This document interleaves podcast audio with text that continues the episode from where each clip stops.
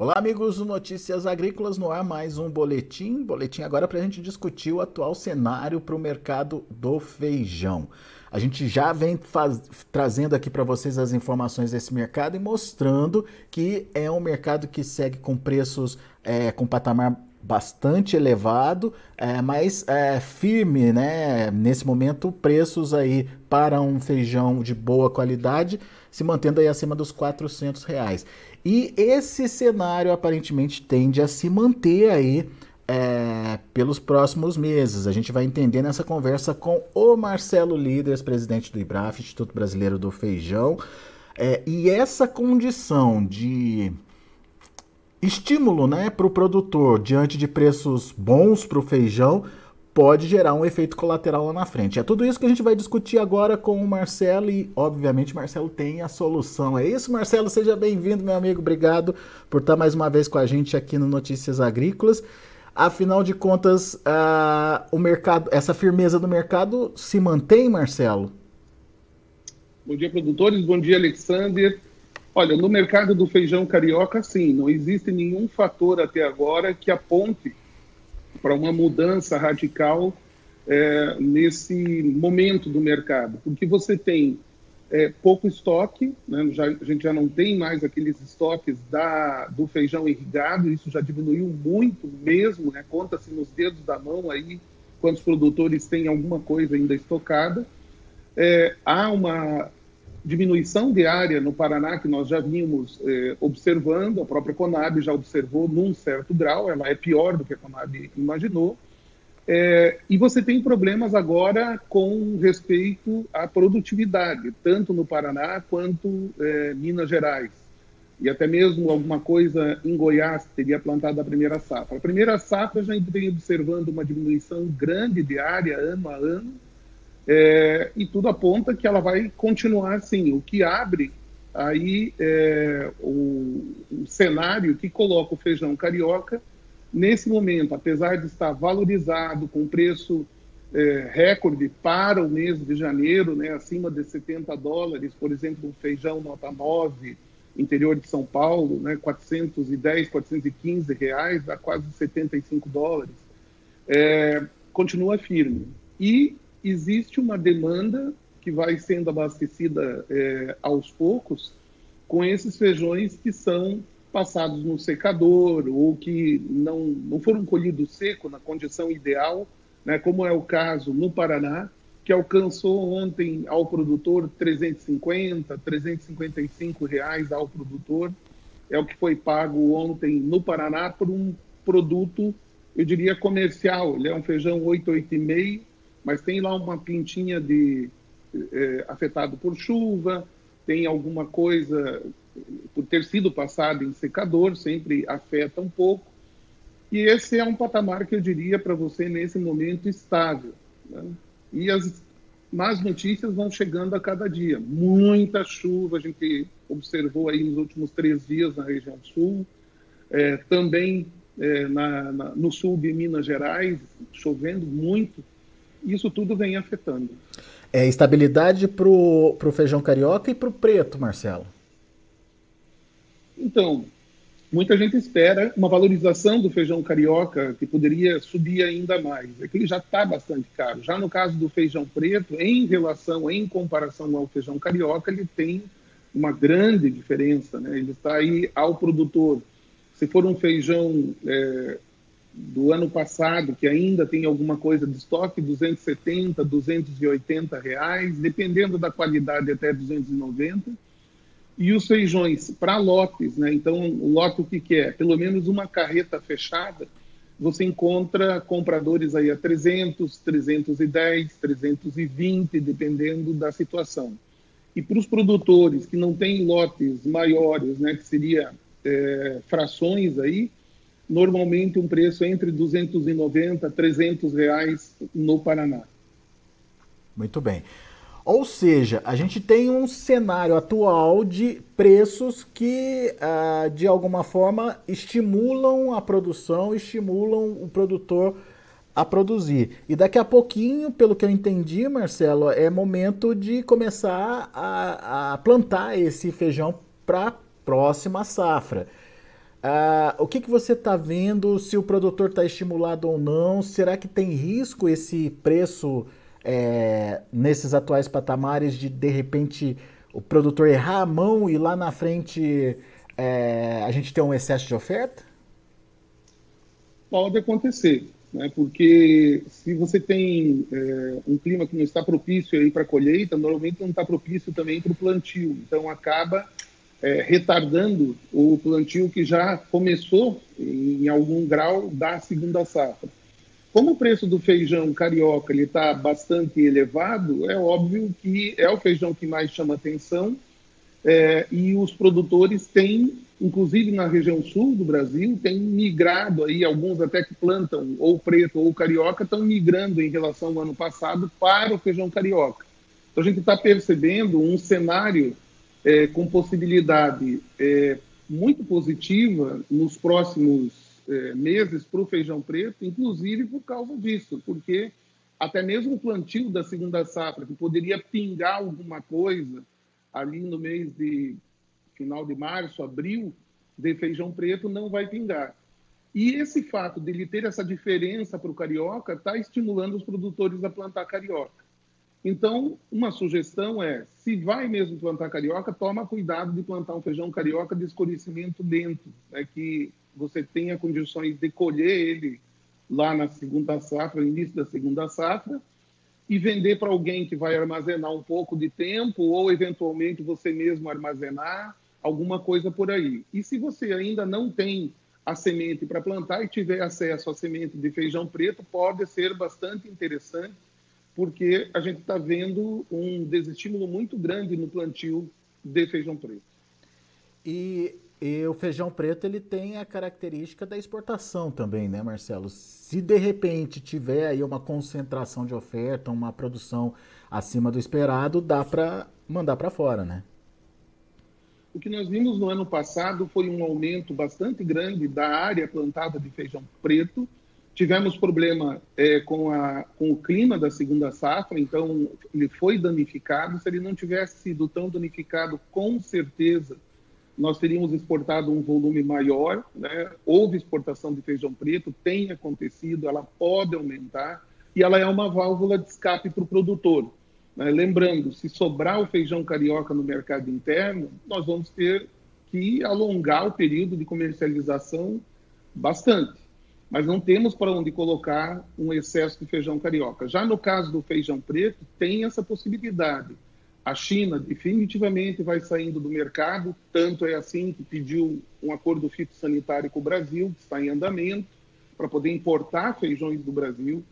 É, existem no hemisfério norte danos às lavouras por conta de clima, né? a gente tem acompanhado, o clima não tem sido interessante nas regiões de produção de feijão, é, isso faz com que o feijão preto tenha uma menor oferta no mundo. Então, ele tem aí um mercado mundial para atender, principalmente América Central. O México, se nós né, puxando pela memória, México tem pediu um acordo e tem um acordo para importar feijões do Brasil. Não tem importado feijão do Brasil, tem importado da Argentina, porque o nosso tem sido suficiente para atender a nossa demanda. Então, nós importamos menos da Argentina no ano passado, porque produzimos mais e nós estamos praticamente chegando aí na, uh, no final da colheita da primeira safra e não temos feijão preto suficiente para chegar na segunda safra. Então, vale um olhar mais atento do produtor para o feijão preto. E pelo que eu estou entendendo, tem um cenário internacional propício aí para comprar esse feijão preto, então.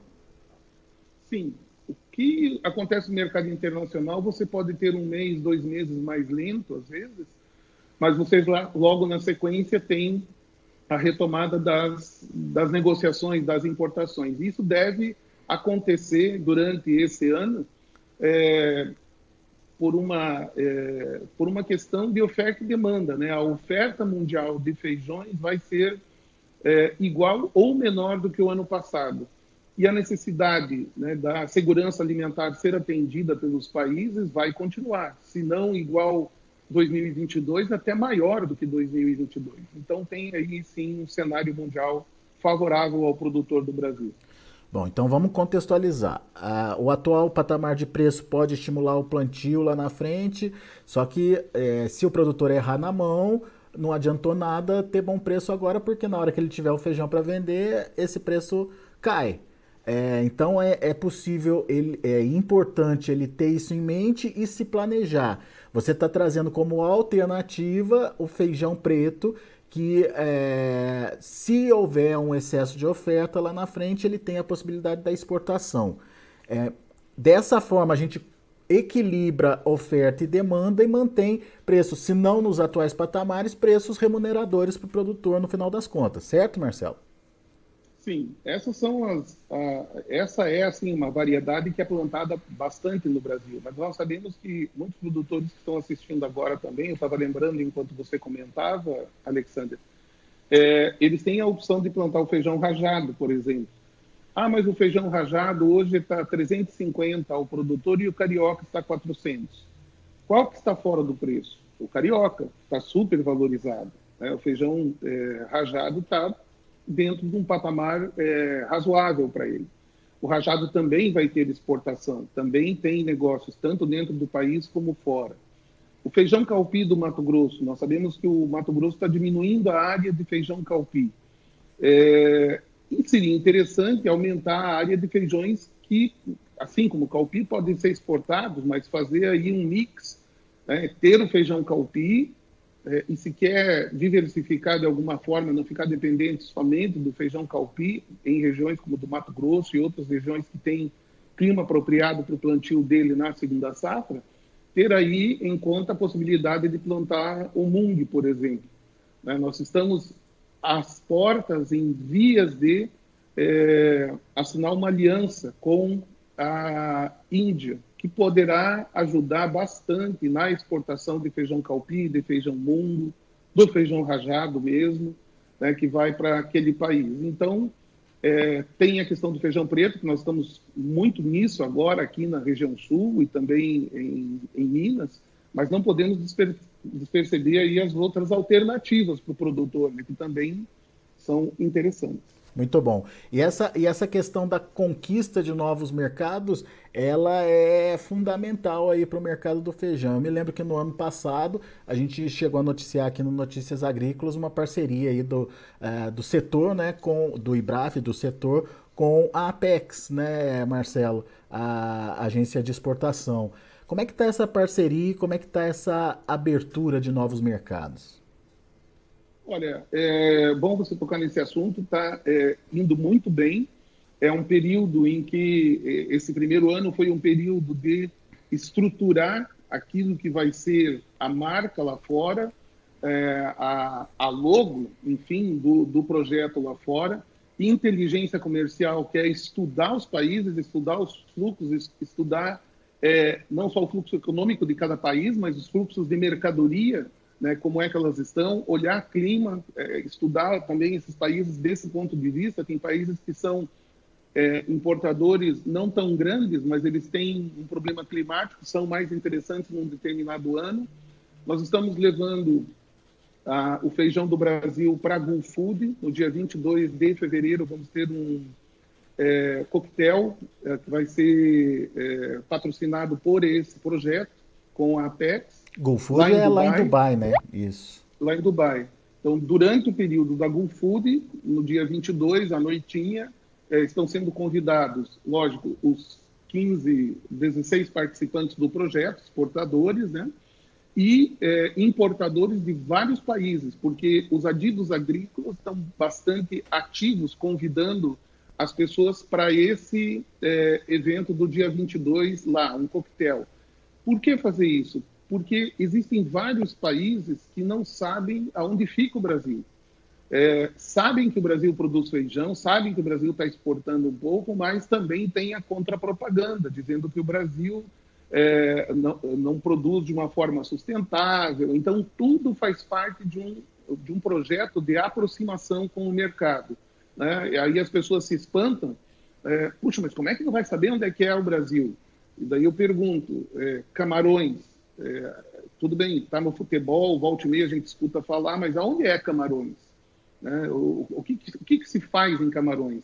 Botsuana, onde fica? Né? A gente tem dificuldade no mapa, no mapa mundo zerado, sem nada desenhado, apontar onde é que fica alguns países. Então, parte do projeto, Alexander, é isso, é fazer, tornar conhecido. Então, estão sendo providenciados vídeos né, que vão ser vinculados lá fora, é, campanhas é, através de mídias sociais que atinjam esses, é, essas pessoas. O Summit, né, nós vamos trazer é, caravanas de, de, importadores de todo o mundo para Foz do Iguaçu, dia 30, 31 de março. Né? Temos aí avançado no Mato Grosso, com várias iniciativas do governo do Mato Grosso que vão começar a refletir também nesse mercado. O governo do Mato Grosso é o, é o único estado que tem olhado para os pulses como deveria ser olhado. Né? Então, estão apoiando a pesquisa, estão apoiando agora cerealistas, que são exportadores cerealistas, passam a ter também é, um olhar mais atento dessa, da, da, da área pública para ver como é que eles podem ajudar a destravar essa exportação.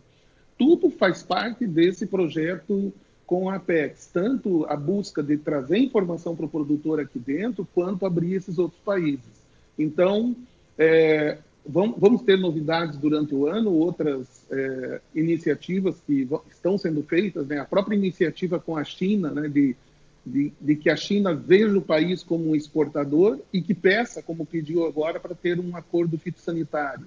A aliança que eu mencionei com a Índia, a aliança nós vamos até a Índia na, uma semana antes da GoFood para assinar com, a, com os indianos, com a Associação dos Importadores da Índia, um, uma, um pacto, um pacto que é o que fluir melhor a informação de lá para cá, daqui para lá, para ver se aproxima mais e traz mais negócios, um mercado menos é, perigoso, eu diria, até para os exportadores do Brasil, mais previsível. É tudo isso que está se buscando com esse projeto com a PEX. Legal. Muito bom, Marcelo. Sucesso aí para o setor, sucesso para vocês. Tenho certeza que o feijão brasileiro é, ganha relevância e destaque com todas essas ações aí é, que estão sendo providenciadas. E, é, meu caro, te agradeço mais uma vez pela participação e, mais do que isso, pela orientação aí para o produtor. Fique atento para evitar que lá na frente você fique ali com o seu é, feijão sem ter comprador. Então preste atenção nas oportunidades e nas possibilidades que você tem aí é, para é, continuar mantendo boas é, bons preços para o feijão e mais do que isso, boa rentabilidade, dinheiro no bolso que é, justifica aí a continuidade da atividade. Obrigado, Marcelo. Foi um prazer. Espero que todo mundo possa encontrar um prato de feijão daqui a pouco e viva o feijão do Brasil. Bora é, lá. É isso aí, viva o feijão. Abraço, Marcelo. Até a próxima. Abraço. Tá aí Marcelo Líderes, presidente do IBRAF, Instituto Brasileiro do Feijão, trazendo as informações do mercado e fazendo esse alerta para você que está se planejando já para o plantio da próxima safra. Não olhe só para o preço do feijão carioca, não. Tá ótimo, tá excelente, a gente sabe disso. Ah, no entanto, se todo mundo pensar da mesma forma, lá na frente a gente pode ter um excesso de produção. Daqui a pouco a gente volta com outras informações e mais destaques. Continue com a gente.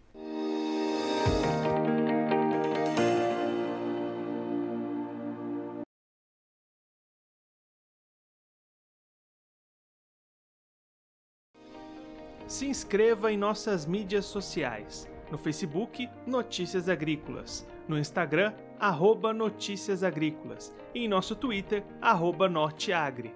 E para não perder nenhum vídeo, não se esqueça de nos acompanhar no YouTube e na Twitch Notícias Agrícolas Oficial.